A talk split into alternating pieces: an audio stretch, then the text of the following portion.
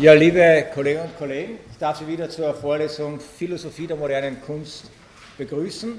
Sie erinnern sich, ich habe das letzte Mal versucht, so ein bisschen die Begriffe, die den Titel dieser Vorlesung kennzeichnen, zu entfalten, was wir unter Moderne in dem Zusammenhang verstehen können, oszillierend zwischen einem Epochenbegriff auf der einen Seite, den man also etwa aus verschiedensten Gründen äh, in das 18. Jahrhundert, bei dessen Beginn man in das 18. Jahrhundert datieren kann, gekennzeichnet ist durch die Entwicklung einer modernen äh, Gesellschaft mit einer entsprechenden ökonomisch-technologischen Basis, einer bestimmten politischen Freiheits- und äh, Demokratiekonzeption, einer entsprechenden Individualisierung des Lebensstils und einer Säkularisierung der öffentlichen Bereiche. Und von der wir noch nicht wissen, ob wir in ihr noch leben, ob wir sie schon unter uns haben oder ob wir gerade eine Renaissance dieser Moderne äh, durchmachen oder eine Krise. Äh, das äh, ist gleichsam offen. Und, also ich sage, oszillieren zwischen Moderne als Epochenbegriff und dem Begriff der modernen Kunst im engeren Sinne als jene Kunstentwicklung, die mit den großen avantgardistischen Experimenten der vergangenen Jahrhundertwende, also der Wende vom 19. zum 20. Jahrhundert, begonnen hat und die im Wesentlichen aus auch unseren alltäglichen äh, Begriff unserer alltäglichen Vorstellung von dem bestimmt, was wir äh, moderne Kunst bzw. mittlerweile schon klassische äh, Moderne nennen.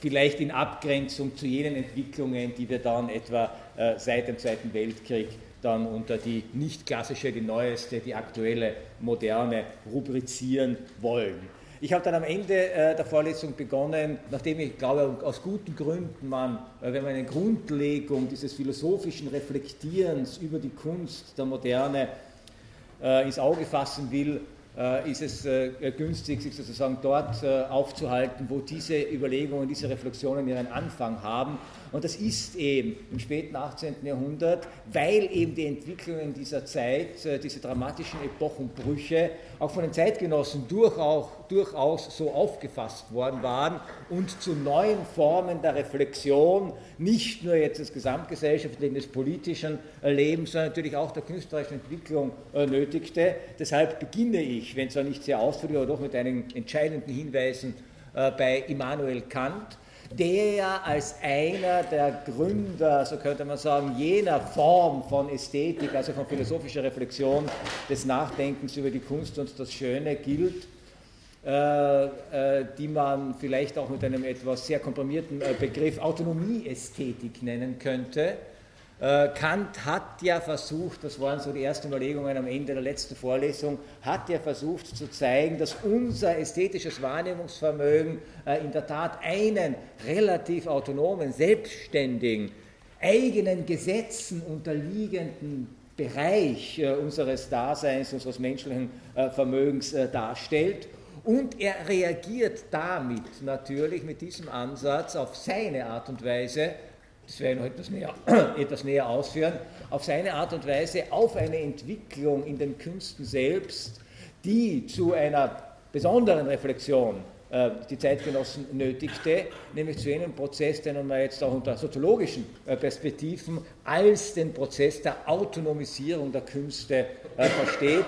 Für uns ist das mittlerweile fast selbstverständlich, wenn wir nicht auch äh, gerade in der jüngsten äh, Vergangenheit wieder gegenläufige Tendenzen zu verzeichnen hätten. Denn was versteht man unter dieser Autonomisierung äh, der Künste? Äh, in einer sehr einfachen Weise nichts anderes als das im Laufe des 18. Jahrhunderts mit Vorspielen in der Renaissance und vielleicht sogar schon äh, in der Antike, aber ganz sicher ganz stark äh, beeinträchtigt von der Epoche, die wir landläufig als das Mittelalter bezeichnen, äh, dass sich sozusagen in dieser Entwicklung der Kunst sich etwas zuträgt, äh, das dazu führt, dass die Künste äh, sich aus den Vormundschaften, in denen sie sich bis zum 18. Jahrhundert in der Regel befunden haben, befreit haben, versucht haben, sich zu befreien oder bis heute versuchen, sich zu befreien. Wir dürfen mir eines nicht vergessen, wenn wir paradigmatisch die bildende Kunst als Beispiel nehmen. In der Literatur ist es ein bisschen anders. Äh, in der Musik nicht sehr viel anders. Ähm, wenn wir die bildende Kunst aber als paradigmatisches Beispiel nehmen, äh, müssen wir sagen, dass in der Regel bis zum 18. Jahrhundert Kunst Auftragskunst war. Auftragskunst war, die nicht von künstlerischen Zielen bestimmt war, sondern von äh, politischen Zielen, von äh, religiösen Zielen, von propagandistischen Zielen, von, heute würde man sagen, äh, Marketing-Überlegungen. Auftragskunst bedeutet also etwa, es genügte, wenn Sie einen, äh, äh, ich würde überhaupt generell ja, als äh, Begleitmaßnahmen zu dieser Vorlesung, wenn Sie nicht ohnehin Kunst interessiert sind, nützen Sie diese Vorlesung für kleine Ausflüge ja, in die Ausstellungen, in die Museen dieser Stadt, in die Theater, in die Opernhäuser dieser Stadt, in die Kinos dieser Stadt, um sozusagen dann immer das, was wir hier theoretisch reflektieren, auch gleich praktisch und in der eigenen Erfahrung überprüfen zu können. Und wenn Sie also etwa einen Ausflug ins Kunsthistorische Museum Wiens machen, werden Sie bemerken, also sozusagen die klassische, äh, Gemäldegaler, klassischen Gemäldegalerien ähm, äh, sich ansehen, ein überproportionaler großer Anteil äh, von Bildern, die dort hängen, zeigen interessanterweise oder nicht interessanterweise Herrscherporträts. Ja? Meistens Habsburger in allen Varianten. und dann fragt sich also, was ist das Herrscherporträt äh, für eine Gattung. Es ist völlig klar, es ist eine reine Auftragskunst. Ein Herrscher wollte sich aus politischen Gründen versehen und dann auch mit der ganz kunsthistorisch hochinteressant, mit Emblemen, mit Anspielungen, mit Wappen, mit Tieren, äh, äh, mit anderen Personen, wollte sich darstellen lassen, programmatisch äh, in früher Phase überhaupt nicht äh, im Sinne von eines naturgetreuen Porträts, sondern eher einer idealtypischen Darstellung einer bestimmten Herrschaftsideologie, die dadurch zum Ausdruck gebracht, Ausdruck gebracht werden können, äh, aus, aus, zum Ausdruck gebracht werden sollte. Velázquez wir haben einige wunderbare Velázquez äh, äh, in Wien, wo einer der ersten Maler, äh, der es gewagt hat, sozusagen ein naturalistisch-realistisches Element in diese Porträts äh, zu bringen und zum ersten Mal gezeigt hat, äh, wie hässlich diese sich ja ständig inzestiös vermehrenden äh, Adelsgeschlechter eigentlich gewesen waren. Und das, man musste ihnen hoch anrechnen, dass sie den Velázquez trotzdem bezahlt haben und die Bilder abgekauft haben. heute sind alle Museen der Welt stolz, wenn sie einen Velázquez haben. Äh, das heißt also Herrscherporträt klassischer von Aufdruckskunst. Oder äh, äh, der andere große Bereich, den Sie dort sehen, Sie sehen natürlich pausenlos Darstellungen von Jesus als Kind im Tempel, predigend, am Kreuz, äh, äh, als Leiche gegen Himmel fahrend oder seiner Mutter äh, Maria mit Säugling weinend unterm Kreuz. Sie sehen Darstellungen von Heiligen in allen möglichen und unmöglichen Varianten übrigens äh, für Menschen mit sadistischen Veranlagungen eine wunderbare äh, Möglichkeit, äh, Qualen und Folterarten zu studieren, weil die Heiligen natürlich alle ein Martyrium durchleben mussten und vom heiligen Sebastian angefangen, dessen makelloser Körper von Pfeilen durchbohrt wird, bis zu jenen Heiligen, die bei lebendigem Leibe geröstet werden, denen die Haut abgezogen wird. Das sind klassische äh, Martyrien, finden Sie alles in wunderbaren Darstellungen. Da wollte kein Künstler sich selbst verwirklichen, sondern da musste ein theologisches Programm, ein theologisches Programm realisiert werden. Der Auftraggeber war jetzt nicht ein Herrscherhaus, sondern war die Kirche und die Aufträge waren klar definiert. Ja? Einerseits, was das äh, Thema betrifft, die ist gesagt worden, wir wollen jetzt einen heiligen Laurentius oder äh, eine heilige Barbara oder eben eine Himmelfahrt Mariens.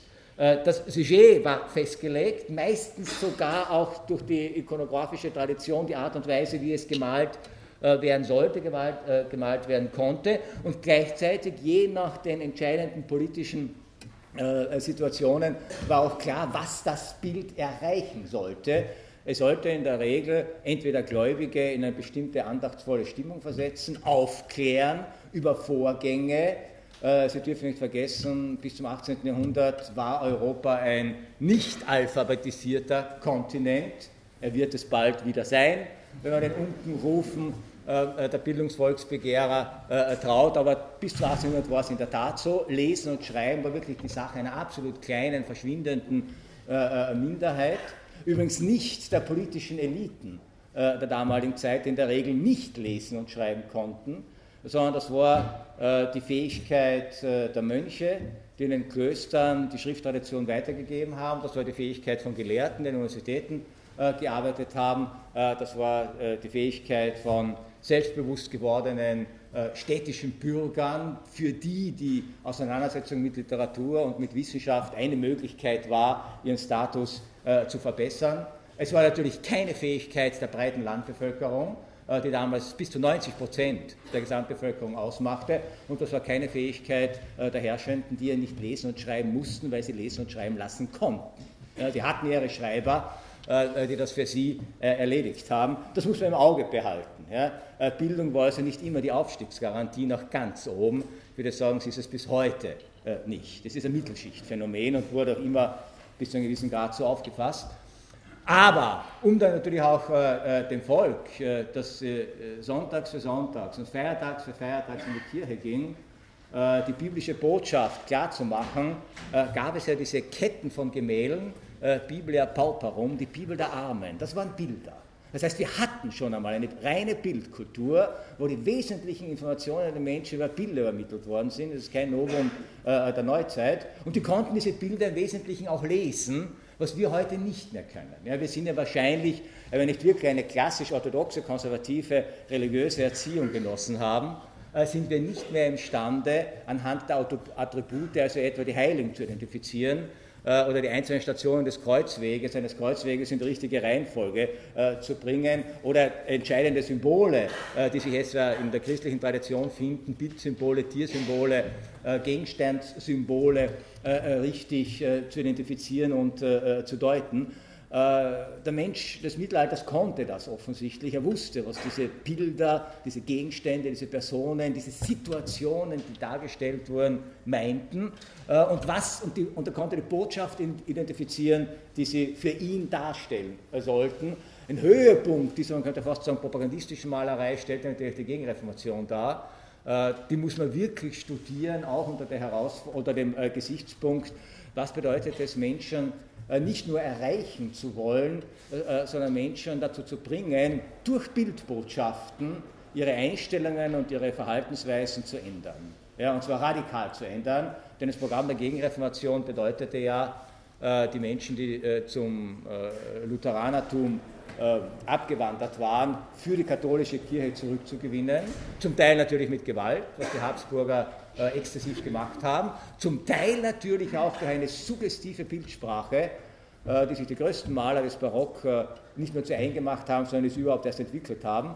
Sodass hier von einer Autonomie der Künste, Kunst als eine Form äh, sozusagen der Realisierung eines künstlerischen, vom Künstler selbst ausgehenden Motivs überhaupt keine Rolle spielte. Ja? Das war sozusagen klassische Auftragskunst und unterlag natürlich den politischen und äh, religionspolitischen äh, äh, Randbedingungen der Zeit. Bei der Musik war es ähnlich, wenn vielleicht nicht so ganz dramatisch und nicht so ganz sichtbar, aber wir dürfen nicht vergessen, dass bis, die, bis in die Mitte des 18. Jahrhunderts auch die großen Kompositionen, die die Zeiten überdauert haben, die viele Gebrauchskunst, die hier fabriziert worden ist, ist ja auch verschwunden ja, oder zum Großteil verschwunden, aber die großen Kompositionen, die Zeiten überdauert haben, waren zum Teil zumindest natürlich klassische Auftragskunstwerke. Ein Komponist wie Johann Sebastian Bach bekam entweder den Auftrag, eine Messe zu schreiben oder ein Oratorium zu schreiben für ein kirchliches Ereignis. Und wir verdanken dem das Weihnachtsoratorium genauso wie die Johannespassion und die Matthäuspassion. Oder er bekam den Auftrag für einen äh, Fürsten und dessen Lustbarkeiten entsprechende Hintergrundmusik zu fabrizieren. Äh, bei Haydn war es ähnlich, also die Esterhazys äh, waren kunstsinnige Herrscher und äh, während sie aßen und tranken und sich unterhielten, hatten sie gerne ein Streichquartett im Hintergrund und denen verdanken wir sozusagen die schönsten oder einige der schönsten Streichquartette, die je komponiert worden sind. Nicht, weil es Haydn so danach drängte, sich selbst ein Streichquartett zu verwirklichen, nein, weil er einen Auftrag bekam, diese Musik zu schreiben. Erst seit dem 18. Jahrhundert. In der Literatur war es von allen Anfang an ein bisschen anders. Also wir kennen natürlich auch die Fälle von Auftraggeber in, in der Literatur. Ja. Das war früher natürlich auch exzessiver. Äh, noch Goethe, wenn Sie Goethes Gesamtausgabe anschauen, äh, obwohl der schon äh, paradigmatisch anders dachte und arbeitete, aber auch bei Goethe finden Sie einen ganzen Band äh, von literarischen Texten, die reine Widmungsschreiben waren, Dedikationen, Zueignungen, äh, äh, Gedichte, die bestellt worden waren, um irgendjemanden zu loben, zu ehren, äh, zu seinem Geburtstag zu gratulieren, zur Geburt eines Kindes zu gratulieren, Gelegenheitsgedichte ähm, ähm, äh, Texte, so könnte man sagen, haben bis zu einem gewissen Grad, gibt es diese Tradition noch immer. Aber äh, dass es einen Herrscher gibt, ja, der, oder einen Politiker gibt, der einen Dichter anstellt, an seinen Hof holt und sagt, mir zum Ruhm und mir zur Ehre, ja, machst du jetzt ganz was Großartiges, ja, klassischer Fall, Torquato Tasso, ja, machst du jetzt ganz was äh, Großartiges, äh, das kommt heute dann doch eher selten vor, äh, würde ich sagen. Und zwar aus gutem Grund, weil eben in der Literatur etwas früher in der Musik, in der bildenden Kunst etwa seit der Mitte des 18. Jahrhunderts sich ein entscheidender Paradigmenwechsel vollzieht. Die Kunst bekommt ein neues Selbstbewusstsein. Der Künstler, man darf nicht vergessen, der bildende Künstler hat sich fast das ganze Mittelalter hindurch bis an die Schwelle zur Neuzeit als Handwerker verstanden. Als Handwerker, äh, der nicht einmal es für wert äh, befand, seine Werke mit seinem Namen zu versehen. Seine Werke zu signieren, ist also etwas, taucht erst auf in einer Zeit, wo der Künstler selbstbewusst auftritt, in der Renaissance zum ersten Mal und dann später seit dem 18. Äh, Jahrhundert, wo der Künstler als Individuum in Erscheinung treten will. In Erscheinung treten will. Vorher haben wir nur, wenn Sie kunsthistorische Zuschreibungen anschauen, heißt es eben, der Meister dieses oder jenes Bildes. Wie er heißt, wissen wir nicht. Die Quellen geben keine Auskunft. Er selber hat sich nicht genannt. Er war ein Handwerker im Dienste eines höheren Auftrages, nicht mehr äh, und nicht weniger, nicht einmal als Designer im modernen Sinn, die alles signieren, nicht, äh, hat er sich verstanden. Äh, erst in diesen, zu Beginn dieser Moderne kommt es in der Tat dazu, äh, äh, dass die Kunst auf der einen Seite sich aus diesen Vormundschaften, aus diesem Netz von Auftragsgebern befreit. Und das bedeutet natürlich jetzt zweierlei auf der einen Seite gesteigertes Selbstbewusstsein des Künstlers und auf der anderen Seite tritt da zum ersten Mal dann äh, generell und nicht als Ausnahmeerscheinung und nicht als Einzelfall, sondern generell äh, das Problem auf, wenn der Auftraggeber nicht mehr maßgeblich ist, muss der Künstler die Aufgabe seines künstlerischen Tuns sich selber stellen. Das heißt, erst jetzt ist es so, dass das, was der Künstler selbst ausdrücken will, äh, zum Thema, zum Motiv, zur Methode seiner Arbeit wird und nicht, was jemand von ihm erwartet. Äh, wir haben aktuell, äh, kennen wir natürlich, leben wir mit dieser Trennung zwischen einer, sagen wir es, autonomen oder authentischen Kunst auf der einen Seite, wo völlig klar ist, hier will ein Mensch, ein Subjekt etwas in einer ästhetischen Weise zum Ausdruck bringen, das ihn interessiert, das ihn betrifft in der Hoffnung, es wird auch andere interessieren. In der Literatur war das am frühesten spürbar, wo man begonnen hat, schon sehr früh äh, sozusagen seine Probleme ohne didaktische Absicht, ohne dass man einen Auftrag hatte, ohne dass man also irgendwo äh, äh, etwas beisteuern wollte, aber seine Probleme zum Ausdruck zu bringen, auch hier paradigmatisch etwa äh, Goethes äh, Roman Die Leiden des jungen Werther, äh, das war schon sensationell für die damalige Zeit, äh, dass jemand also derart radikal äh, seine, seine Liebesprobleme, wenn äh,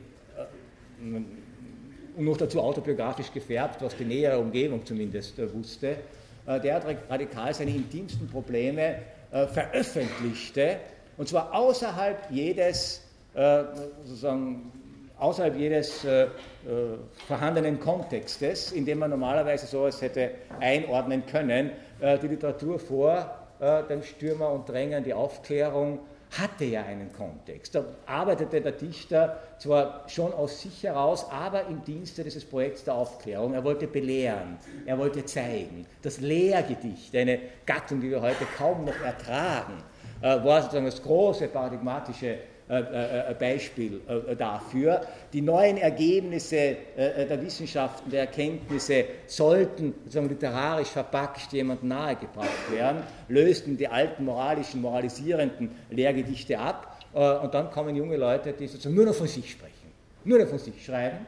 Alle ästhetischen, poetischen, moralischen Gesetze ablehnen und nur ein einziges Kriterium sozusagen äh, kennen, das sie interessiert, nämlich wie sie ihre innere Bewegtheit, ihre innere Natur, ihre Emotionen, ihre Triebe, äh, äh ihre Probleme, ihre ganz, ganz subjektiven Probleme sozusagen ästhetisch bewältigen äh, und gestalten. Eines der Lieblingsworte dieser Zeit, spätes 18. bis 1770er Jahre, des 18., also 1770er Jahre, eines der Lieblingsworte ist die Natur. Ja, die Natur, die zum Ausdruck gebracht werden soll äh, und die sich radikal ähm, ähm, äh, durchsetzen soll gegen alle gesellschaftlichen Normierungen politischer, religiöser oder sonstiger Art. Das, so könnte man sagen, ist die Geburtsstunde wirklich des modernen Künstlers, nämlich der sich jetzt als Einzelner versteht, der sich jetzt als der versteht, der sich selber äh, die Themen stellt und nicht mehr wartet, bis jetzt jemand kommt und der sich selber auch die äh, ästhetischen Formen suchen muss, mit denen er diese Themen äh, bearbeiten, bewältigen und darstellen will. Aber noch etwas. Er ist der Erste, es ist der Künstler, der sich jetzt auch selbst ein Publikum suchen muss. Denn der Künstler, der einen Auftrag hat, braucht sich ja nicht um Publikum kümmern, er hat einen Auftraggeber, der ihn bezahlt. Ja? Äh, das weiß heute jeder Künstler, es ist ein Unterschied, ob er ein Bild malt und er muss dann schauen, dass er einen Galeristen findet und einen Käufer findet oder ob er einen Auftraggeber hat, äh, der das unter Garantie abkaufen wird. Es ist ein Unterschied, äh, ob man sozusagen etwas produziert ästhetisch und dann einen Käufer oder viele Käufer sucht oder ob man relativ sicher sein kann, dass man einfach einen Auftrag realisiert. In der Moderne, also seit dem 18. Jahrhundert, setzt sich allmählich dieser zweite äh, Typ äh, äh, des Künstlers durch, der sich keinen Aufträgen oder nur noch selten oder nicht mehr ausschließlich an Aufträgen orientiert, sondern der sein eigenes äh, Inneres zur Grundlage seiner künstlerischen Tätigkeit macht. Und das erfordert aber als Pendant äh, äh, sozusagen jemanden, der ihm das abkauft, bei Künstlern, die Unikate herstellen, ist es ein kleiner Kreis potenzieller Käufer, die er, die er adressieren will. Äh, unter dieser Perspektive haben sich die Kunstmärkte seit dem 17. Jahrhundert bis heute äh, eigentlich nicht geändert. Sie alle wissen, in der bildenden Kunst sind die Kunstmärkte personell überschaubar, es sind keine Massenmärkte. Es gibt halt nicht so viel Chiles und Picassos, als ein paar Millionen Menschen die kaufen könnten. Es gibt ein paar hundert und also gibt es auch nur ein paar hundert Käufer. Äh, es gibt ein paar Galeristen, es gibt ein paar Aktionshäuser äh, und die machen diesen Kunstmarkt aus. Und das war schon, äh, sozusagen, seit sich Kunstmärkte in diesem Feld etablieren, ähm, waren das schon, war das schon unter ähnlichen Gesichtspunkten. Ganz anders von allen Anfang an war es in der Literatur. Was ganz interessant ist, weil die Literatur hier unter bestimmten Gesichtspunkten, könnte man sagen, eine Vorreiterrolle spielte. Denn der Literat war der Erste, der seit der, oder nach der Erfindung des Buchdrucks der keine Unikate mehr herstellte. Äh, der bildende Künstler hat immer Unikate hergestellt, im Wesentlichen bis heute. Äh, der, äh, der Komponist, also der äh, musikalische Künstler, äh, hat bis zur Erfindung der, der, der Tonreproduktion, also des Tonbandes und der Schallplatte, Ende des 19. Jahrhunderts Unikate hergestellt. Unikate in der Form, dass sie sozusagen auch nur aufführbar war und am Ende der Aufführung wieder verklungen sind. Also nicht einmal wie eine bildende Kunst fixiert werden konnte, es konnte nur wieder aufgeführt werden. Ja? Man kann sich das gar nicht mehr vorstellen, wir sind es so gewohnt, mit Reproduktionen zu leben, man kann sich gar nicht vorstellen, dass auch große Kunstphilosophen sich sehr intensiv mit Musik beschäftigt haben, man denke etwa an Friedrich Nietzsche oder an Kierkegaard, äh, das, was sie an Musik hören konnten, nur dann hören konnten, wenn zufällig jemand diese Musik aufgeführt hat, was ja damals nicht überall äh, der Fall war.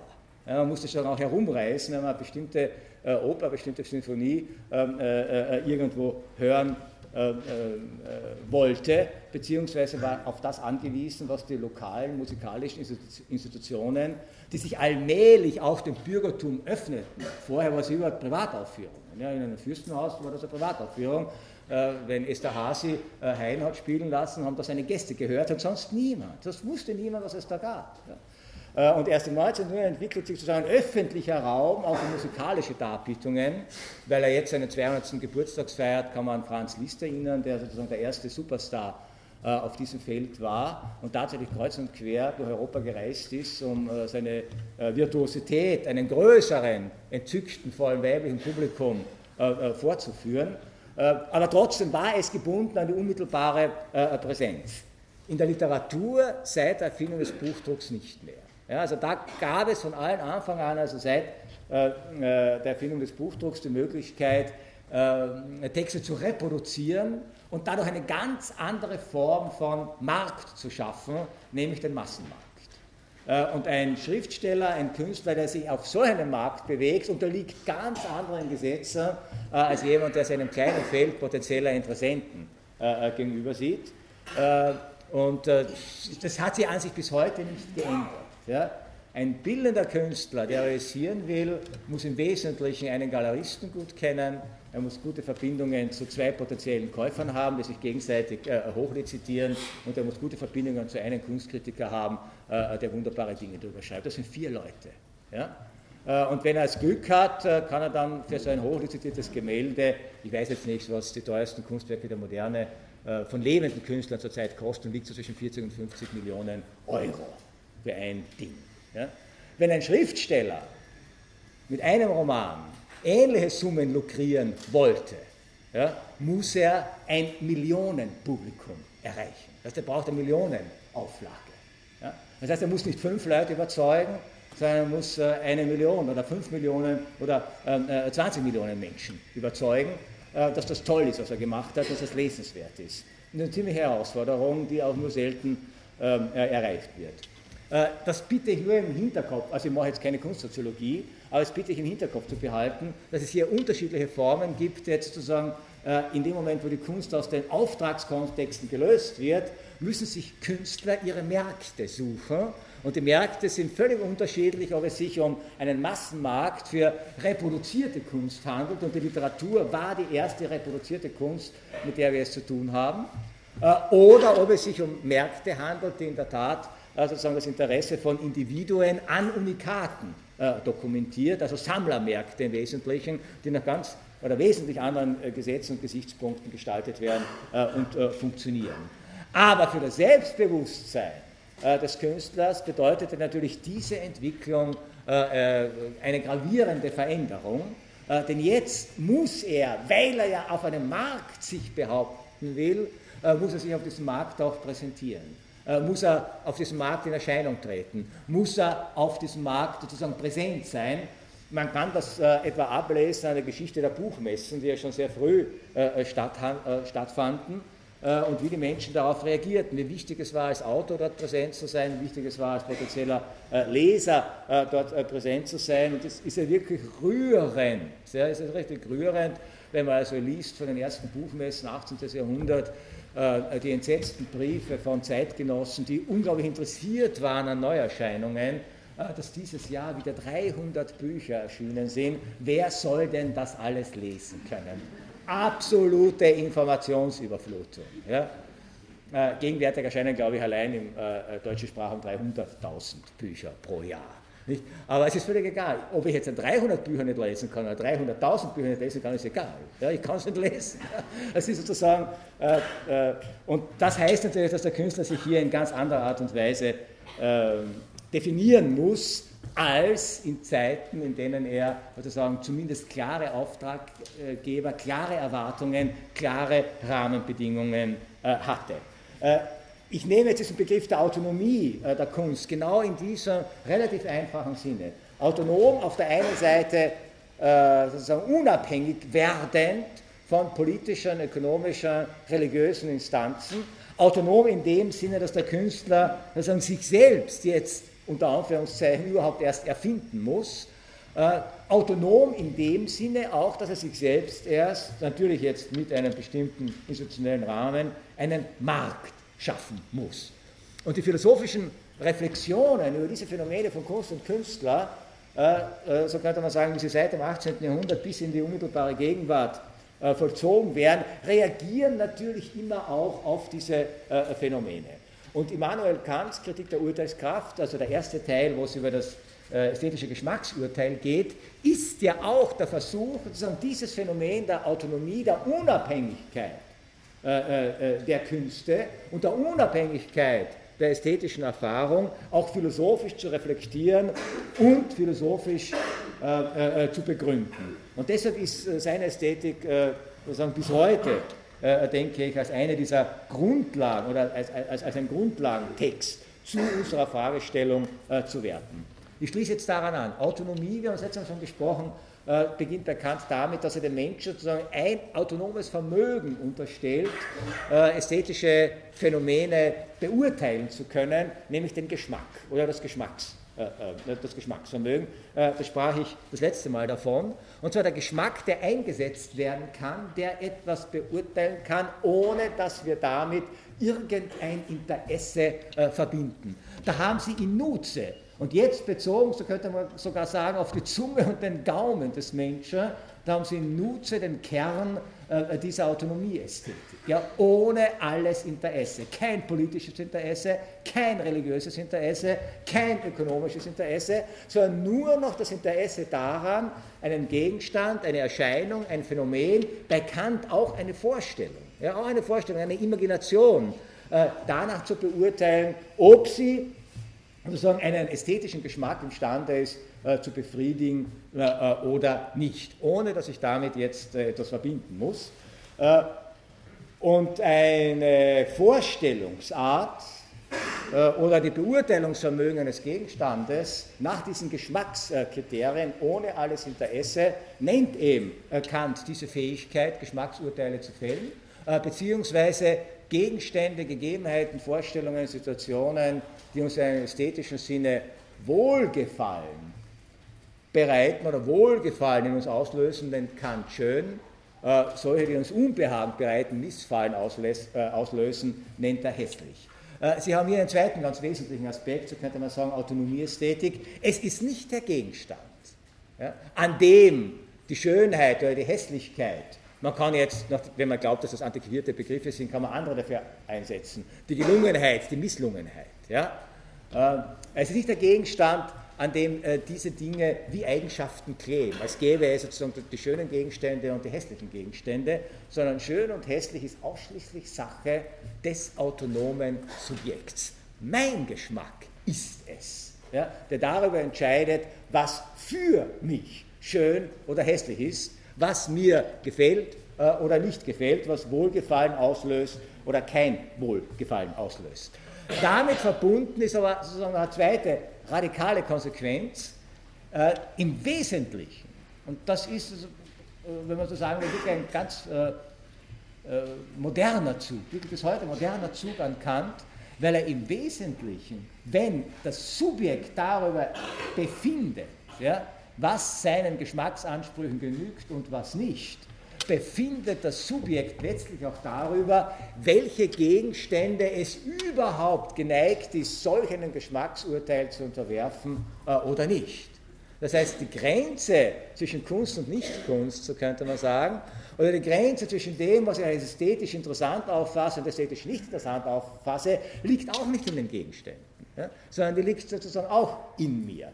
Es ist, so könnte man sagen, radikal gesprochen, eigentlich eine Einstellungssache. Sie können an jedes Phänomen äh, dieser Welt ohne jedes Interesse herangehen und nur darauf achten, wie wirkt es auf meine Sinne äh, und wie lässt sich sozusagen hier äh, mein Geschmack, mein Geschmacksvermögen davon affizieren.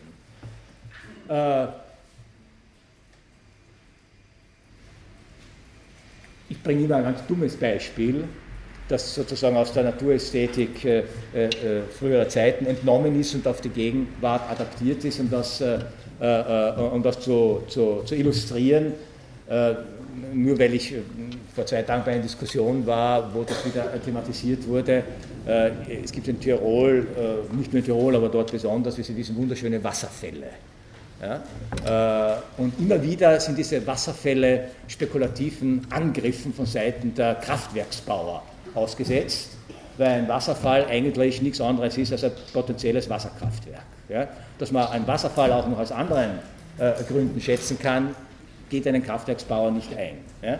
Denn ein Kraftwerksbauer betrachtet dieses Phänomen eben gerade nicht als ästhetisches Phänomen, sondern er verbindet einen, ein Interesse damit, und zwar ein Interesse, von dem wir sagen würden, eigentlich teilen wir es, ja, denn wir alle wollen genügend Energie haben. Und ein Land, das so viele Wasserressourcen hat wie Österreich, sollte eigentlich froh sein, dass man das nützen kann. Gleichzeitig allerdings, äh, wenn jetzt sozusagen ein Ästhet und ein äh, äh, Wasserkraftwerksbauer so einen Wasserfall aufsuchen, werden sie etwas völlig Unterschiedliches sehen. Ja? Der Ingenieur sieht sofort, wie hoch ist das, wie ist das Gefälle, wie ist die Kraft des Wassers, gibt es da Möglichkeit aufzustauen, äh, was sind die Randbedingungen, was sind Folgekosten, äh, muss da ein Dorf versenkt werden oder nicht, muss umgesiedelt werden oder nicht umgesiedelt werden, ist ja klar. Ja? Äh, meine, es gibt äh, natürlich, äh, in China hat man jetzt einen Stausee errichtet, da ist eine Millionenstadt oder Stadt mit ein paar hunderttausend Einwohnern umgesiedelt worden, weil sie einfach versenkt worden ist. Ja?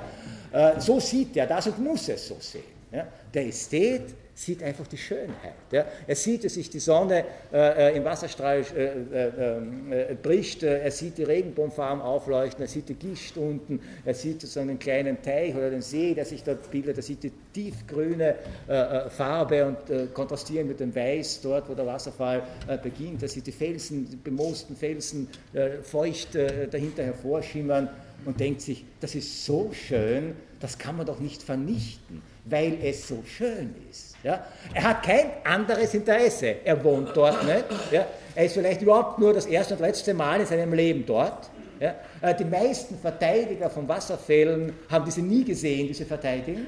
Ja? Äh, äh, das heißt, es, ist, es ist, gehört eigentlich nicht zu seinem Lebensinteresse, zu seinem unmittelbaren Interesse. Es ist reines interesselose Wohlgefallen an der reinen ästhetischen Erscheinung, die so ein Naturphänomen in uns auslösen kann. Er sagt, das gefällt mir und ich will nicht ähm, äh, äh, dass das äh, verbaut wird. Wenn dieser Ästhet, gesetzt Fall, eine Anstellung bekommt in einem Energiekonzern und zwei Jahre später mit dem Interesse, das er jetzt vertreten muss, dort wieder hinfährt, wird er die Dinge anders sehen. Nämlich nicht mehr ästhetisch, nicht mehr rein beruhend nur auf sein ästhetisches, äh, ästhetisches äh, Geschmacks, äh, Geschmacksvermögen. Man kann jetzt ja, versuchen, diese Wasserfälle zu retten, äh, indem man nicht sagt, sie sind so schön, weshalb sollen sie bleiben, äh, sondern indem man versucht, das Interesse des Kraftwerksingenieurs mit einem anderen Interesse äh, zu konterkarieren. Äh, die Diskussion, an der ich da am Rande teilgenommen habe, da ging es nämlich darum, dass man jetzt angeblich festgestellt hat, dass das Wasser vom Wasserfällen aufgrund einer bestimmten, was weiß ich, Zerstäubung, Molekularstruktur, ganz besonders gesund ist. Ja? Und jetzt haben wir plötzlich zwei Interessen, Gesundheit versus Energie. Und jetzt kann man das machen, was man bei so einem Fall immer machen, eine, äh, machen kann, eine Interessensabwägung. Ästhetisch allerdings hieße sich dem unser Verhalten ohne jedes Interesse und deshalb gibt es zwischen einer ästhetischen Anschauung, ja, die einfach diesen Wasserfall um seiner selbst willen als ästhetisches Phänomen äh, wahrnimmt, und einer interessensgeleiteten Ab äh, Anschauung gibt es keine Interessensabwägung. Ja. Deswegen sind Diskussionen zwischen Ingenieuren und Medizinern immer fruchtbar. Da geht es, was ist wichtiger? Ja? Die Gesundheit äh, der Dorfbevölkerung dort äh, oder die Energieversorgung. Da kann man das abschätzen. Kosten, Nutzen und dergleichen mehr. Aber die Diskussionen zwischen einem wirklichen Ästheten und einem Ingenieur oder einem Mediziner sind immer fruchtlos, weil das zwei völlig unterschiedliche Herangehensweisen äh, äh, äh, sind. Das meint Kant, wenn er davon spricht, ohne alles Interesse. Jetzt kommt aber was dazu. Jetzt kann man sagen, also wie reagiere ich auf etwas, das mir in diesem interessenlosen Sinne gefällt? Ja? Unmittelbar wissen wir, wie wir reagieren, wenn Sie eine Wanderung machen, Sie biegen ums Eck und da ist so ein herrlicher Wasserfall, da bleiben Sie stehen und sagen vielleicht, wow, ja, oder Gott, wie schön, oder äh, Sie Ihrer desinteressierten Begleiterin rufen, schau doch einmal hin. Ja. Äh, irgendetwas, so ein Aufruf oder ah oder so. Ja. Das ist natürlich eine Bekundung des Wohlgefallens, den dieser ästhetische Eindruck äh, äh, auslöst. Allerdings diese Bekundung können Sie hm, sozusagen etwas äh, elaborierter artikulieren in dem Satz, das gefällt mir. Ja? Äh, wenn es sich um einen kulinarischen Genuss handelt, würden Sie sagen, es schmeckt mir. Äh, bei visuellen Genüssen, bei akustischen Genüssen sagen wir nicht mehr, es schmeckt mir, sondern es gefällt mir, aber es betrifft dieselbe Struktur des Geschmacksvermögens. Ja, es ist ein imaginiertes ähm, äh, Geschmacksvermögen, das sich hier auf diese Art und Weise ausdrückt. Was allerdings passiert, und das ist genau das, worauf jetzt Kant abzielt, was allerdings passiert, äh, äh, wenn Sie jetzt nicht mehr sagen, das gefällt mir, sondern wenn Sie zu Ihrer Begleiterin oder Ihrem Begleiter sagen, schau doch, wie schön dieser Wasserfall ist. Merken Sie die kleine grammatikalische Verschiebung. Es gefällt mir, es ist schön. Im ersten Fall ist es nur ein subjektives Geschmacksempfinden, das sich Ausdruck verleiht. Es gefällt mir. Und jeder kann sagen, der Begleiter zum Beispiel kann sagen, also mir gefällt das überhaupt nicht. Ich finde Wasserfälle entsetzlich, ja, grauenhaft, furchtbar. Vielleicht traumatisch, als Kind unter einen Wasserfall geraten oder so. Gefällt mir nicht, gefällt mir nicht. Ja. Äh, Sie brauchen mit dem nicht mehr diskutieren, dem einen gefällt es, dem anderen gefällt es nicht. Sie kennen das nicht bei Wasserfällen, das kommt nicht so oft vor, in Wien gibt es wenig. Äh, die sagen, Sie können zu den Myrafällen fahren und sich das anschauen. Äh, Kleinwasserfälle, würde ich sagen. aber Sie gehen natürlich gerne ins Kino oder ins Theater und das kommt immer wieder vor, dass Sie dann fragen, und wie hat es dir gefallen? Äh, und der Partner sagt, ne, eigentlich nicht. Ja, und jetzt haben Sie das Problem, also Ihnen hat es gefallen, was tun? Ja, eigentlich kann man sagen, okay, Geschmack ist subjektiv, dem einen gefällt es, dem anderen gefällt es nicht. Wir brauchen nicht mehr diskutieren, wir brauchen gar nicht diskutieren. Ja? Der Geschmack ist Geschmack und der ist subjektiv. Trotzdem lässt uns das nicht ruhen, ja? sondern, also wenn man fragt, gefällt es dir, dann sagt, ja, es hat mir nicht gefallen oder gut gefallen, kann sein, dass man dann zur Tagesordnung übergeht. Ja? Aber wenn jetzt Sie aus dem Kino rausgehen und Ihre Begleitung sagt, das war ein wunderbarer Film. Das war eigentlich einer der besten Filme, die je gedreht worden sind. Ja? Der gehört also wirklich unter die Top Ten und das, ich kann jetzt schon sagen, das wird ein äh, paradigmatisch klassischer Film. Ja? Das ist eine starke Ansage. Wie reagieren Sie darauf, wenn Ihnen der Film nicht gefallen hat? Ja? Da können Sie jetzt nicht sagen, aber mir gefällt er nicht, denn der hat ja nicht gesagt, er, er hat mir gefallen, sondern er hat gesagt, das ist ein ausgezeichneter Film. Das heißt, er hat sozusagen ein Urteil gefällt über diesen Film und nicht seinem Empfinden Ausdruck verliehen. Und das ist genau diese kleine, feine, aber alles entscheidende Differenz zwischen einem Geschmack, der sich Ausdruck verleiht in Bekundungen wie wow und ah und gefällt mir und finde ich super und so weiter, äh, und einem Urteil, einem ästhetischen Urteil, einem ästhetischen Geschmacksurteil über einen Gegenstand, denn das Urteil behauptet immer, im Gegensatz zum rein subjektiven Geschmacksausdruck, behauptet das Urteil immer, auch wenn wir dann hinterher sagen, so war es ja nicht gemeint, ja, aber es behauptet immer eine objektive Aussage, eine objektive Feststellung. Der Film ist gut im ästhetischen Sinne gut. Oder der Film ist ausgezeichnet gemacht. Ja? Äh, das ist ein Urteil über diesen Film und nicht, äh, äh, wie es mir dabei gegangen ist, wie ich den Film gesehen habe, sondern ein Urteil über diesen Film. Und worum es Kant jetzt geht, ist dieses Geschmacksurteil einerseits zu behaupten als die Grundlage all unserer ästhetischen Erfahrungen, zweitens, so könnte man sagen, die Problematik oder die Widersprüchlichkeit dieses Geschmacksurteils herauszuarbeiten, denn Geschmacksurteil sind eigentlich zwei einander widersprüchende Komponenten, die hier drinnen stecken, denn der Geschmack ist subjektiv und der Urteilsanspruch ist objektiv. Ich habe also in all diesen Kunsturteilen, in all diesen Aussagen über Kunst, welche sich nicht wirklich beschränken auf das, mir gefällt, sondern mir gefällt es nicht, ja, äh, haben sie diesen Widerspruch, dass wir auf der einen Seite damit natürlich unser subjektives Gefallen hinein verpacken, und auf der anderen Seite aber den Anspruch stellen, dass dieses subjektive Gefallen nicht nur subjektiv ist, sondern objektiviert werden kann. Wenn ich eben nicht nur, nicht nur sage, es gefällt mir, sondern wenn ich sage, es ist schön, es ist gelungen, es ist ausgezeichnet, es ist hervorragend, es ist ein Meilenstein der Filmkunst. Ja? Äh, das heißt, wenn ich es bewerte, äh, urteile dann im Sinne von, ich will ein objektives Werturteil äh, äh, abgeben. Warum mache ich das eigentlich? Warum bemühen wir uns nicht damit, ja, diese Subjektivität des Geschmacks, auf die wir ansonsten viel Wert legen, diese Subjektivität des Geschmacks äh, auf dieser Subjektivität des Geschmacks uns zurückzuziehen und dadurch eine ganze Reihe von unendlichen und vielleicht auch unfruchtbaren Debatten zu entgehen. Denn eines ist klar, über Geschmack, wie das schöne Sprichwort sagt, lässt sich in der Tat nicht streiten im Sinne von argumentieren.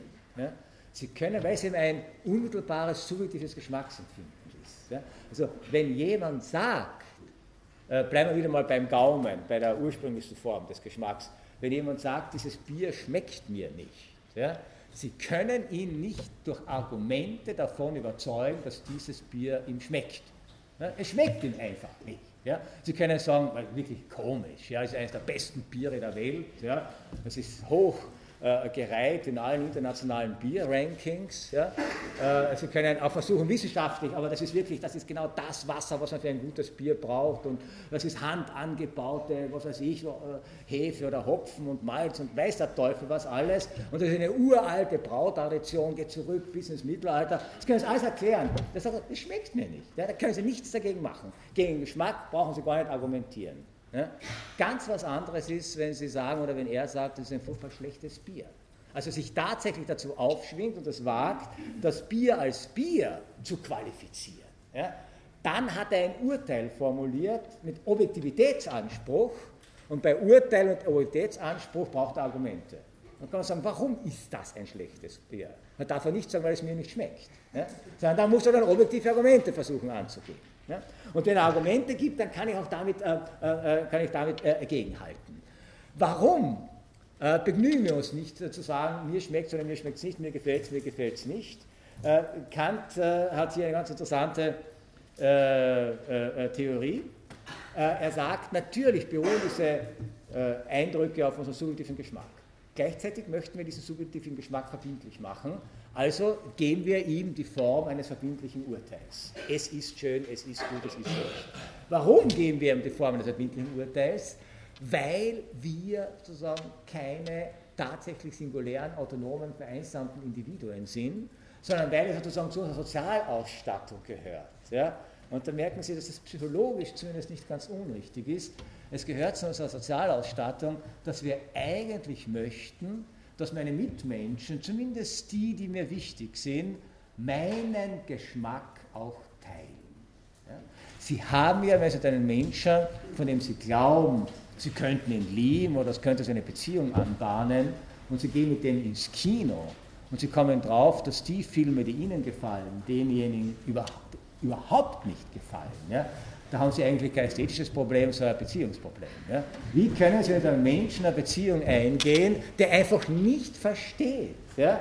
Äh, was für ein großartiger Regisseur, Regisseur, ist ja egal jetzt, Sie können einen beliebigen Namen einsetzen, äh, äh, eigentlich ist. Ja? Äh, das Geschmacksurteil, so Immanuel Kant, ist der Ausdruck dafür, dass, und das ist seine Formulierung, nicht jedermanns Zustimmung eingefordert wird.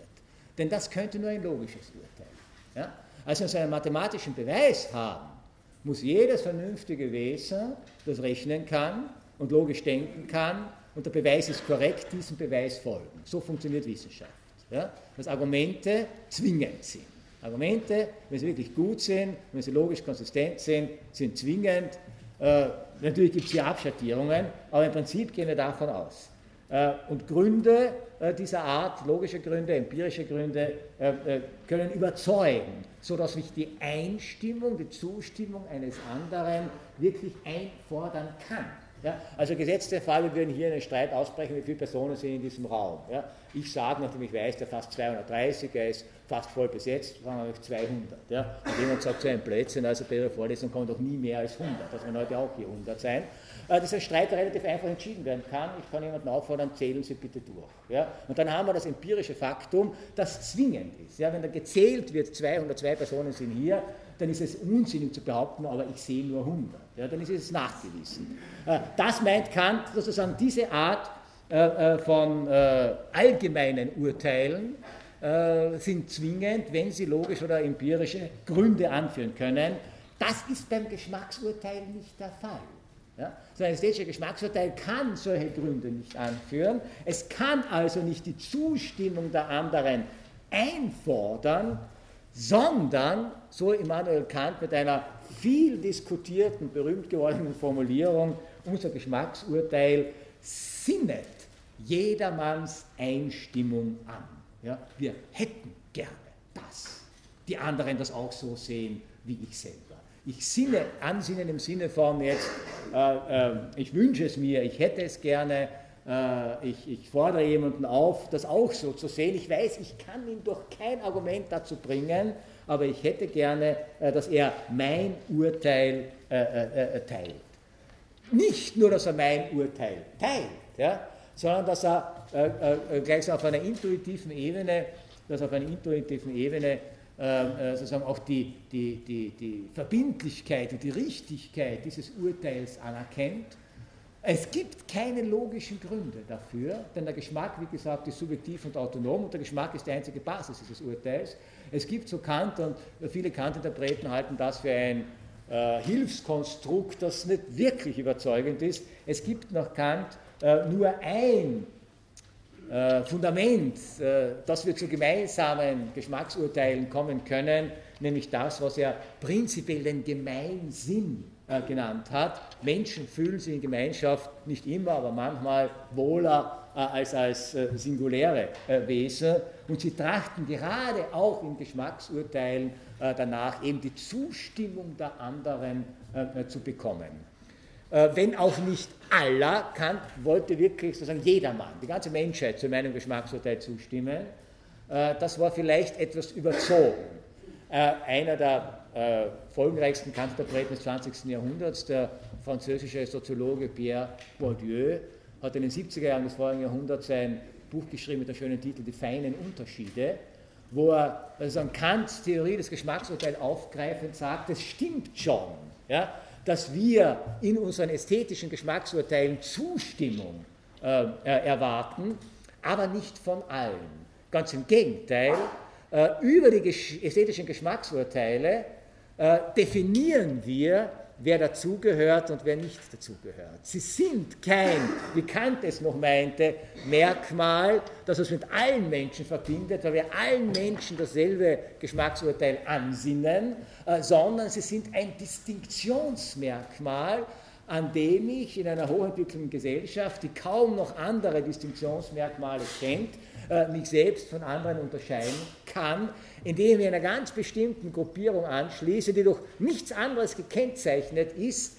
als dass sie dieselben ästhetischen Geschmacksurteile und damit ästhetischen Vorlieben haben.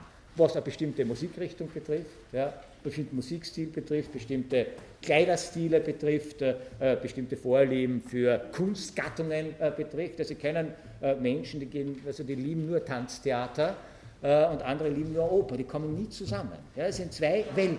Ja, aber innerhalb dieser Welt weiß man, ist man mit ähnlich oder Gleichgesinnten beisammen und das schafft auch dieses wohlige Gefühl, jetzt dazuzugehören. Ja. Außerhalb der Welt äh, ist das andere meistens das Grauen, ja, also derjenigen, die nichts davon äh, verstehen und keine Ahnung haben. Das heißt also, wenn wir jetzt diese soziale Dechiffrierung des Geschmacksurteils als soziales Distinktionsmerkmal einmal nur in Klammer setzen, bleibt bekannt übrig, dann als klassische Definition äh, des Ergebnisses dieser ästhetischen äh, Geschmacksurteilsoperationen, äh, ich komme einem ich komme damit zu einer klaren Definition des Begriffs des Schönen, äh, wobei im Schön, das dürfen Sie jetzt nie vergessen, bei Kant nie dasjenige ist, was nach irgendeinem klassischen Kanon als schön definiert wird, sondern schön ist ausschließlich das, was Ausdruck meines subjektiven Wohlgefallens an einem Gegenstand ist aber gleichzeitig ist dieser Ausdruck eines subjektiven Wohlgefallens so allgemein geartet und formuliert, äh, dass man sagen kann, es ist kein beliebig subjektives Wohlgefallen, sondern der Anspruch ist, dass damit ein notwendiges Wohlgefallen verbunden ist. Notwendig in dem Sinne, nicht logisch zwingend notwendig, sondern notwendig in dem Sinne, dass jeder andere Mensch dem ich ein bestimmtes ästhetisches Vermögen zutraue, dieses Wohlgefallen teilen sollte. Nicht teilen muss, das kann ich ihm nicht zwingen, aber teilen sollte oder ich hätte es gerne, äh, äh, dass er es teilt. Schön ist, so Immanuel Kant, was ohne Begriff als Gegenstand eines notwendigen Wohlgefallens erkannt wird. Ohne Begriff heißt denn, ich kann es begrifflich, logisch nicht durchargumentieren, weil das Geschmacksvermögen letztlich dann doch äh, die Basis äh, dafür ausmacht. Was Kant damit äh, in die Wege geleitet hat und was bis heute umstritten ist, ist übrigens Folgendes. Äh, Kant hat äh, relativ scharf unterschieden zwischen ästhetischen, ich nenne es jetzt, man muss es ganz allgemein sagen, zwischen ästhetischen Objekten, die solch ein notwendiges Wohlgefallen in mir auslösen und ästhetischen Reizen, die mir einfach gut tun. Das Schöne, das ist dasjenige, was ein Wohlgefallen mir auslöst, ist nach Kant nicht identisch mit dem Angenehmen. Das ist nur das, was mir gut tut. Ja? Äh, äh, das Schöne, wenn man so sagen kann, hat höhere Ansprüche äh, an mich. Äh, denn äh, das Schöne, sozusagen das Wohlgefallen angesichts des Schönen oder das, was, mir, äh, was ich als schön empfinde und was deshalb dieses Wohlgefallen in mir auslöst, ist etwas, was ich ja tatsächlich in einer konzentrierten Art und Weise, indem ich alle anderen Interessen ausschalte, äh, betrachte, höre, fühle, schmecke, äh, wie auch immer. Das Angenehme ist das, was ich sozusagen so nebenbei äh, natürlich vorhanden sein kann, ein, einschleichen kann.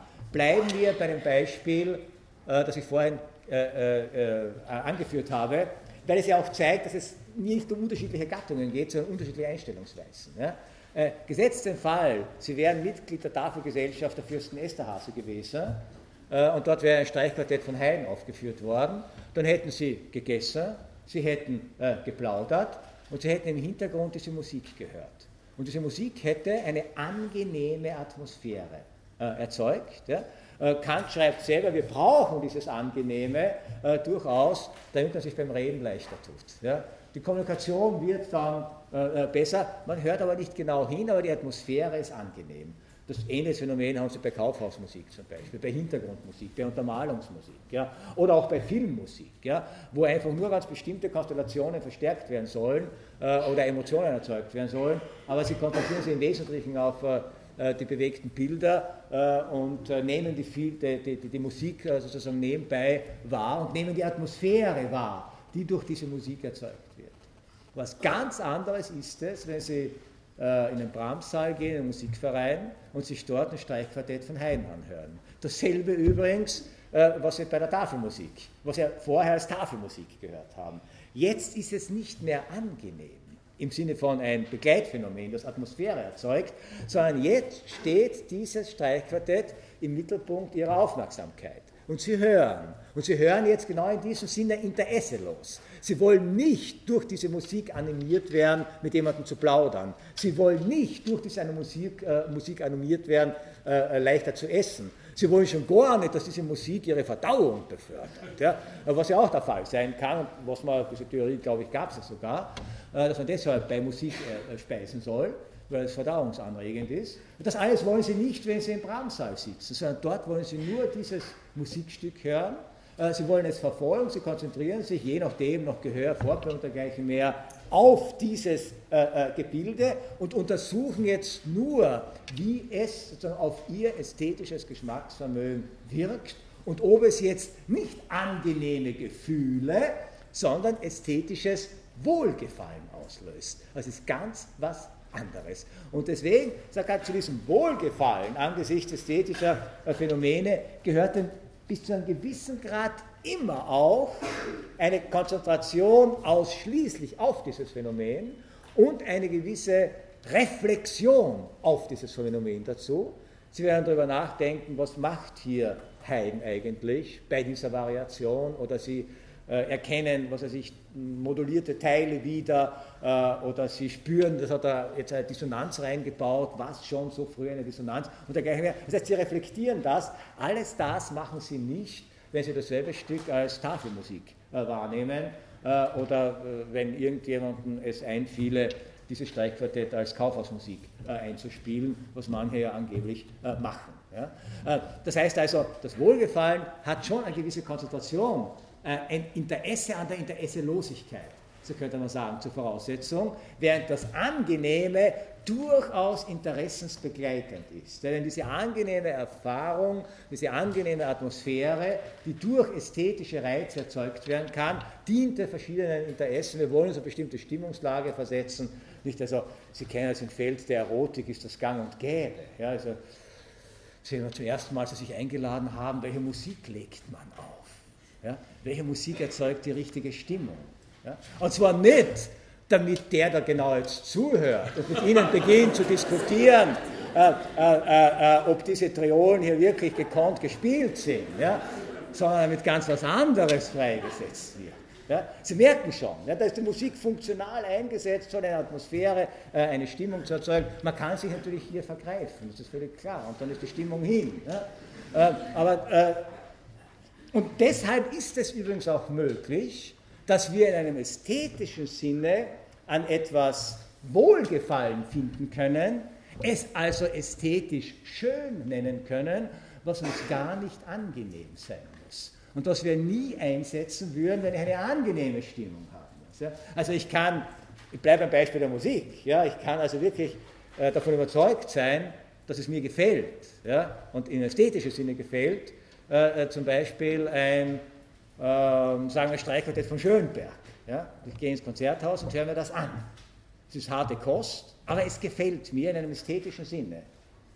Aber wenn eine Dame zu mir einlade, würde ich nie Schönberg auflegen, muss ich ehrlich sagen. Ja? Äh, das heißt also, außer man will sich über Schönberg unterhalten, was vorkommen kann. Bitte.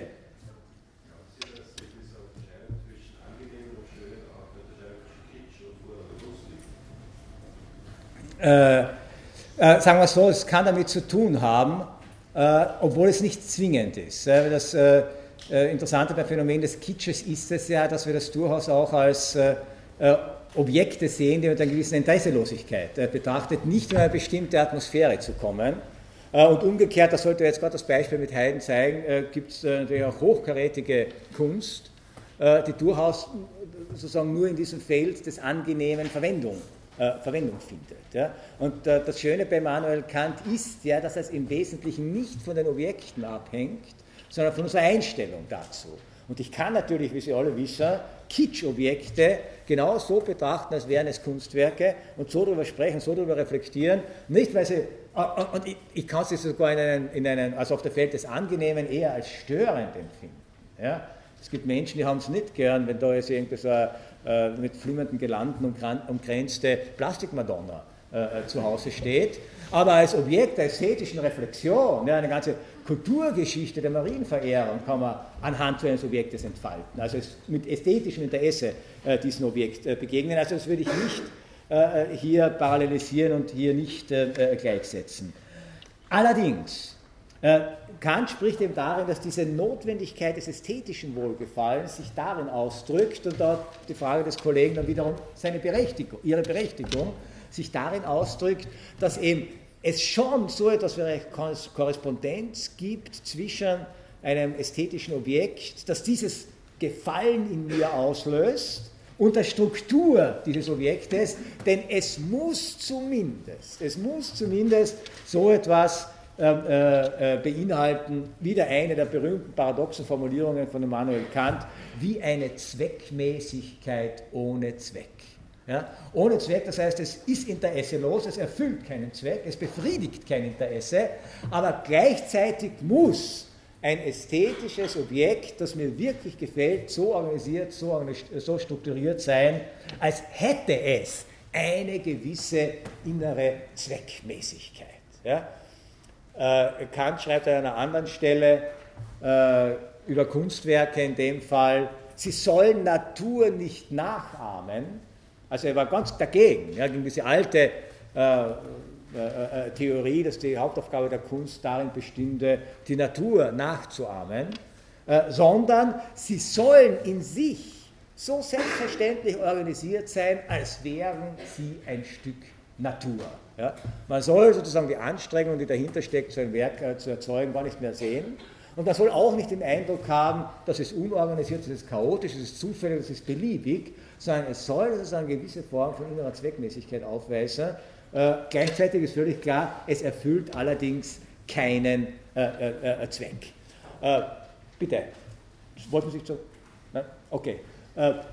gleichzeitig spricht aber solch ein Objekt, ja, wenn es wirklich nur das ästhetische Wohlgefallen hervorrufen soll, spricht tatsächlich nur dieses Geschmacksvermögen im Menschen an und seinen Intellekt, wenn ich in der vorhin geschilderten Art und Weise äh, darauf äh, reflektiere.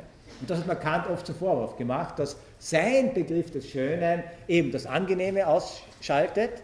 Es schaltet eigentlich auch aus, äh, und da haben Sie mit dem äh, Verweis auf den Kitsch natürlich recht, es schaltet auch aus, das, was wir oft äh, angesichts von mehr oder minder äh, gelungenen Kunstwerken auch empfinden mögen, nämlich so etwas wie Rührung, wie so etwas wie Betroffenheit, wie so etwas wie Erschütterung, auch so etwas wie Freude, so eine ganze Palette von Gefühlen, die aufgrund ästhetischer Reize in uns ausgelöst werden können, das will Kant eigentlich aus dem strengen Begriff des ästhetischen Geschmacks und ästhetischen Geschmacksurteils verbannen. Ja?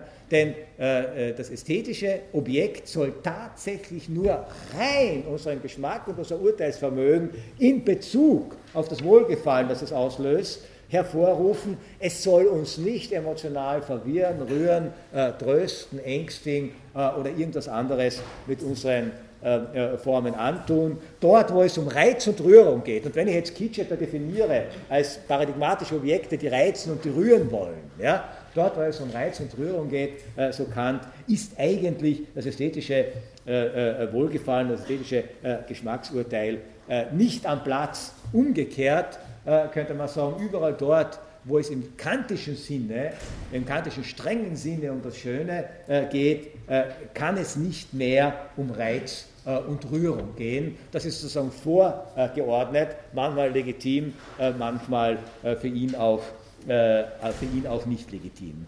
Das Zweite, was mit dieser Differenzierung von Kant verbunden ist, also ganz wesentlich, das ist, dass er eigentlich keine grundlegende Entscheidung macht zwischen ästhetischen Phänomenen der Kunst und ästhetischen Phänomenen der Natur oder des Alltagslebens, sondern es kommt ja gerade darauf an, ob ich imstande bin, etwas so zu betrachten, dass es nur mein Geschmacksurteil affiziert und sonst nichts. Mich nicht reizt, nicht rührt, nicht angenehm, nicht unangenehm ist, sondern tatsächlich nur äh, äh mein äh, Geschmacksvermögen. Bei Dingen der Natur und bei Dingen des Alltäglichen ist es mitunter so, dass er eine große, man könnte was sagen, äh, Einstellungs- Anstrengung aufbringen muss, um bestimmte äh, Objekte oder Konstellationen oder Situationen rein ästhetisch wahrzunehmen. Ja? Äh, weil der Alltag eben normalerweise immer interessensgebunden ist. Ja? Also wenn Sie durch die Straßen gehen und Sie sehen, was Ihnen ästhetisch gefällt, blicken Sie hin, aber das, was Ihnen gefällt, äh, ist vielleicht also etwas, äh, was natürlich auch mit Ihrem Leben zu tun hat äh, zum Beispiel ein schönes Auto, das gerade auf sie zufährt. Ja?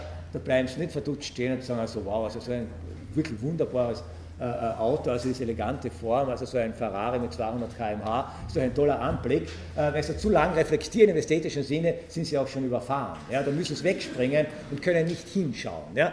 Wenn Sie sich in eine Situation bringen, wo das schön in einem Autosalon steht und gefahrlos ist und nicht in Betrieb ist und Sie stehen äh, davor, können Sie es betrachten, obwohl es nur ein Gebrauchsgegenstand ist, als wäre es ein Kunstwerk. Genauso bei Naturphänomenen.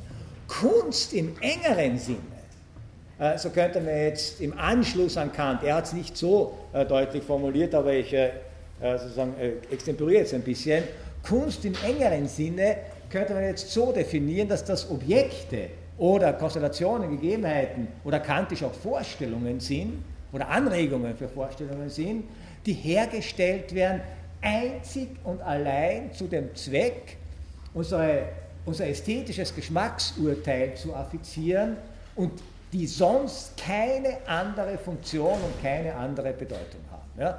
Alles andere ist zwar für mich unter bestimmten Umständen auch als schön wahrnehmbar, es ist aber nie nur schön. Ja? Solange das Auto noch in Betrieb genommen werden kann, kann ich damit auch fahren und jemanden überfahren. Ja? Erst wenn es wirklich im Automobilmuseum steht und nicht mehr in Betrieb genommen werden kann oder werden darf, ist es rein zu einem ästhetischen Objekt geworden. Ja?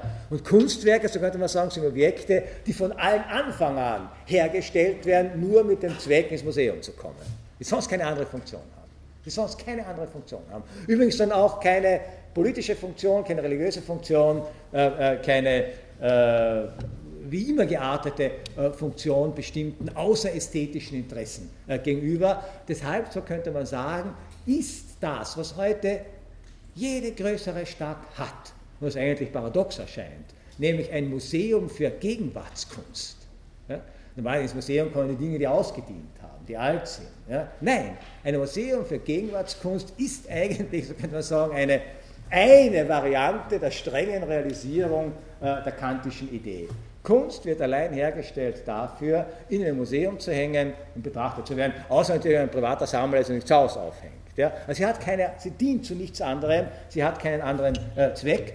Das heißt also, äh, die Trennung zwischen Kunst und Nichtkunst, die Trennung zwischen Kunst und Natur läuft nicht darüber, dass das eine schön oder nicht schön ist. Schön kann alles sein. Läuft nicht darüber, dass ich eines ästhetisch betrachten kann, das andere nicht. Ich kann alles ästhetisch betrachten. Sondern läuft darüber, dass Kunst Objekte sind, äh, die es mir nahelegen, sie nur ästhetisch zu betrachten, weil ihnen an sich kein anderer Zweck eingeschrieben ist. Natürlich kann ich hin und wieder ein Kunstwerk auch zweckentfremdet äh, verwenden. Ja? Äh, mit einer äh, sozusagen Giacometti-Figur, also dünnen Ding, kann ich wahrscheinlich, wenn ich es darauf anlege, auch einen Menschen schwer verletzen. Ja? Man sollte für so einen Fall vielleicht doch eher zum Messer greifen als zum Kunstwerk. Manchmal geht es nicht anders. Ja? Äh, wenn Sie sich ältere James Bond-Filme ansehen, dann werden immer Kunstwerke zweckentfremdet. Ja, da werden in teuren chinesischen äh, äh, Vasen, die ein Vermögen kosten, wird den feindlichen Spionen der Schädel äh, eingeschlagen. Und das freut einen dann immer, nicht, dass wenn der Kopf zerbricht und das Kunstwerk zerbricht. Ja. Äh, aber es ist klar, das freut einen deshalb, weil hier demonstriert, dass er ist zweckentfremdet. Ja, das ist nicht die Aufgabe eines Kunstobjektes als Waffe äh, verwendet zu werden, auch wenn es getan werden kann. Ja.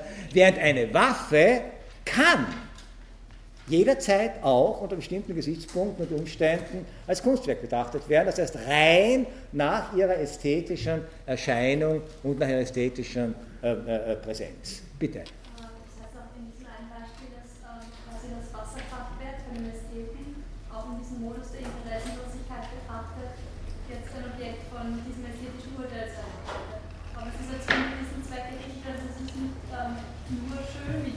Ja. Es, äh, also wenn äh, der, der, Kraftwerkskonzern sich durchgesetzt hat ja, und dann dort, äh, Wasserkraftwerk ist ja keine großartige Architektur, das ist ja nur ein Staudamm meistens und dann irgendwo äh, die Turbine. Aber wenn Sie zum Beispiel an Kaprun denken, äh, diese gigantische Staumauer hat natürlich einen ästhetischen Reiz und kann natürlich, es gibt ja Fotos von dieser Staumauer, sind atemberaubend. Ja, und zwar rein ästhetisch atemberaubend. Ja. Äh, und kann natürlich tatsächlich ästhetisch äh, betrachtet werden. Ja. Äh, alles kann ästhetisch betrachtet werden. Ja. Aber das heißt genau, ich sehe es jetzt nicht mehr als Beitrag zur Energiegewinnung. Ich sehe auch nicht mehr die ökologischen Probleme. Ich rege auch nicht mehr auf, dass hier ein Tal überflutet worden ist, sondern ich sehe nur dieses architektonische Monument und sehe es jetzt unter ganz anderen Gesichtspunkten. Vergleiche es mit anderen architektonischen Monumenten. Ja? Sehe darin die Kraft des Menschen äh, äh, Natur umzugestalten. Ja? Äh, sehe die Struktur dieser Mauer, sehe die Linien, den Bogen, den eleganten Schwung, den so eine Staumauer haben kann. Alles das. Ja? Und dann wird es wieder rein zum ästhetischen Objekt. Ein anderer kommt her und sagt, was hat die Staumauer aus den 50er Jahren schon längst abgerissen und, und neu gebaut. Ja? Das ist ein anderer Blick. Ja? Aber es ist kein zwingender, das Ästhetische ist hier kein zwingender Blick. Ja? Und niemand kann einen Vorwurf machen, wenn Sie vor so einer Staumauer stehen und sie nur als Staumauer sehen. Ja? Aber wenn Sie jetzt äh, ins Kunsthistorische Museum gehen und Sie stehen dort vor einem Bräugel und Ihnen fällt nur dazu ein, naja, also wie hoch würde eigentlich der Wert der Ölfarben sein, die er hier verwendet hat? Doch eigentlich nicht wirklich mehr als 30 Euro. Ja, warum hängt das Ding da? Dann haben Sie offensichtlich etwas nicht verstanden. Denn das besteht nicht. Der Wert dieses Bildes besteht nicht, äh, sozusagen in seiner chemischen äh, Substanz äh, oder in den chemischen Substanzen, die auf Leinwand aufgetragen worden sind. Oder wenn Ihnen bei einem Bild nur einfällt, wie groß ist das Loch in der Mauer, das ich damit abdecken kann. Ja, dann haben Sie zwar eine Funktion für dieses Bild, ja, aber Sie nehmen es nicht als das wahr, als dass es wahrgenommen werden sollte, nehmen als in sich zweckmäßigen, aber an sich zwecklosen Zweck. Das nur dazu da ist, um unsere ästhetischen äh, Sinne und das heißt also unsere Urteilskraft äh, zu affizieren. Äh, äh, ich wollte eigentlich heute mit Kant fertig werden, äh, bin es aber nicht, weil noch zwei Aspekte in Kants Ästhetik gibt, die ganz wesentlich sozusagen auch für den Diskurs der Moderne sind. Den einen werde ich das nächste Mal relativ kurz abhandeln, nämlich den Begriff des Erhabenen, der wichtig ist, weil er oft auch zu Missverständnissen führt. Den anderen werde ich auch kurz abhandeln, aber der ist ganz, ganz zentral, äh, äh, nämlich für das Selbstverständnis. Bis jetzt sprachen wir immer davon, wie nehmen wir das Ästhetische wahr, wie nehmen wir Kunst wahr, wie nehmen wir das Schöne oder Nicht-Schöne wahr. Äh, Kant hat in seiner Kritik das Urteilskraft auch so äh, äh, ein paar Paragraphen eingeschmuggelt, wo er das Ganze umdreht und sozusagen aus der Produktionsperspektive äh, analysiert. Das heißt, was muss, welche Voraussetzungen müssen gegeben sein, damit man das Schöne imstande ist, hervorzubringen. Auf ihn geht eine meines Erachtens noch immer tragfähige äh, Theorie des Genies zurück, äh, der ich mich dann in der nächsten Vorlesung gemeinsam mit Ihnen widmen werde. Danke Ihnen.